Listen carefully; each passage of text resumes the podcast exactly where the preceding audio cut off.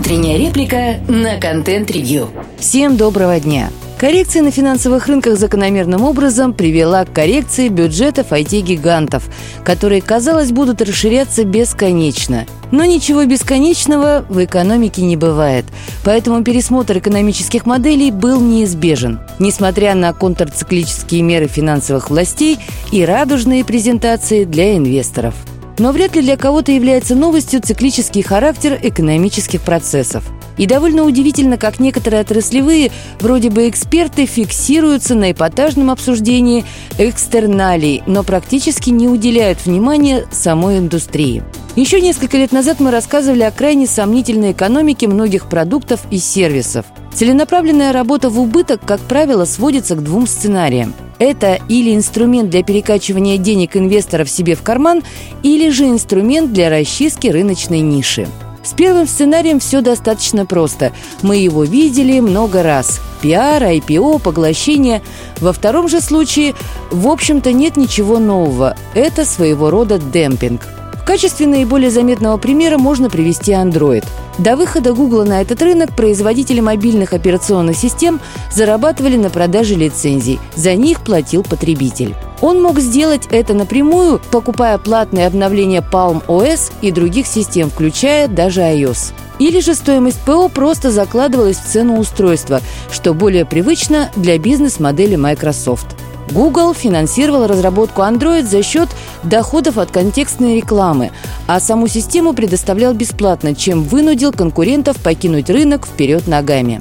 Уже много лет назад было очевидно, что по мере расширения рыночной доли гайки будут закручиваться все сильнее, а халявы будет все меньше. Что, собственно, мы сейчас и наблюдаем. Но это пример успешно реализованной стратегии. Для ее реализации, помимо очень четкого стратегического планирования, необходимы огромные средства. Их можно было взять из доходов от уже успешно работающего бизнеса, который был и есть у Гугла или же с фондового рынка, который многим казался неисчерпаемым и бесконечным источником денег.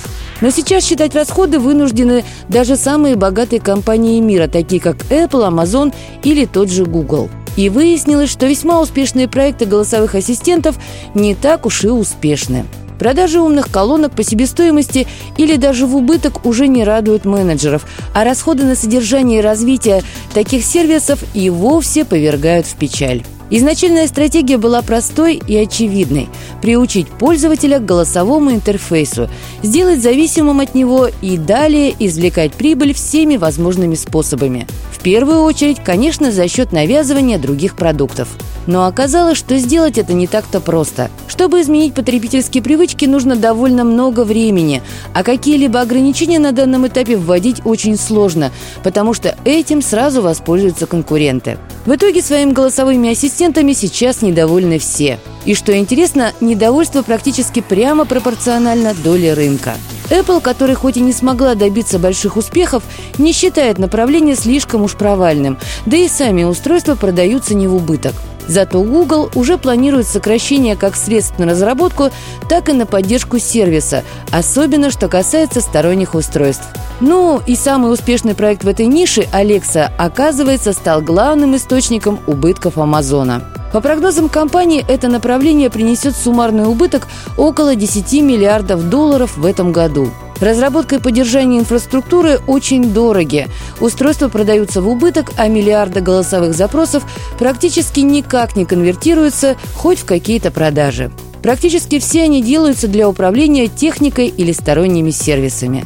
Но грустить по этому поводу нет оснований. Такой кризис дает больше возможностей для альтернативных продуктов, которые в большей степени будут ориентированы на интересы пользователя. Слушайте наши подкасты на Яндекс Музыке, во ВКонтакте, Google и Apple подкастах. Всем доброго дня. Пока-пока.